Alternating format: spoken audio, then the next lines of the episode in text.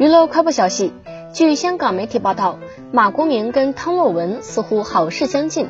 近日，两人被拍到在浅水湾附近见面，并在房地产公司不停的研究楼盘。汤洛雯对该豪宅似乎特别有兴趣，马国明也细心的跟女友共同商量两人未来的婚房。马国明在最新的专访中透露，如果有机会结婚，想多买一套房子。虽然自己很想和家人一起住，但也要有自己的空间会好一点。两人自公开恋情后，便经常的高调秀恩爱。汤洛雯更坦言，两人恋爱是以结婚为前提。虽然汤洛雯跟马国明否认会闪婚，事实上双方都是有计划之人。日前便有报道指出，马国明跟汤洛雯正秘密策划，有意在疫情过后便会结婚。事实上啊，马国明跟汤洛雯发展迅速，更已见过家长。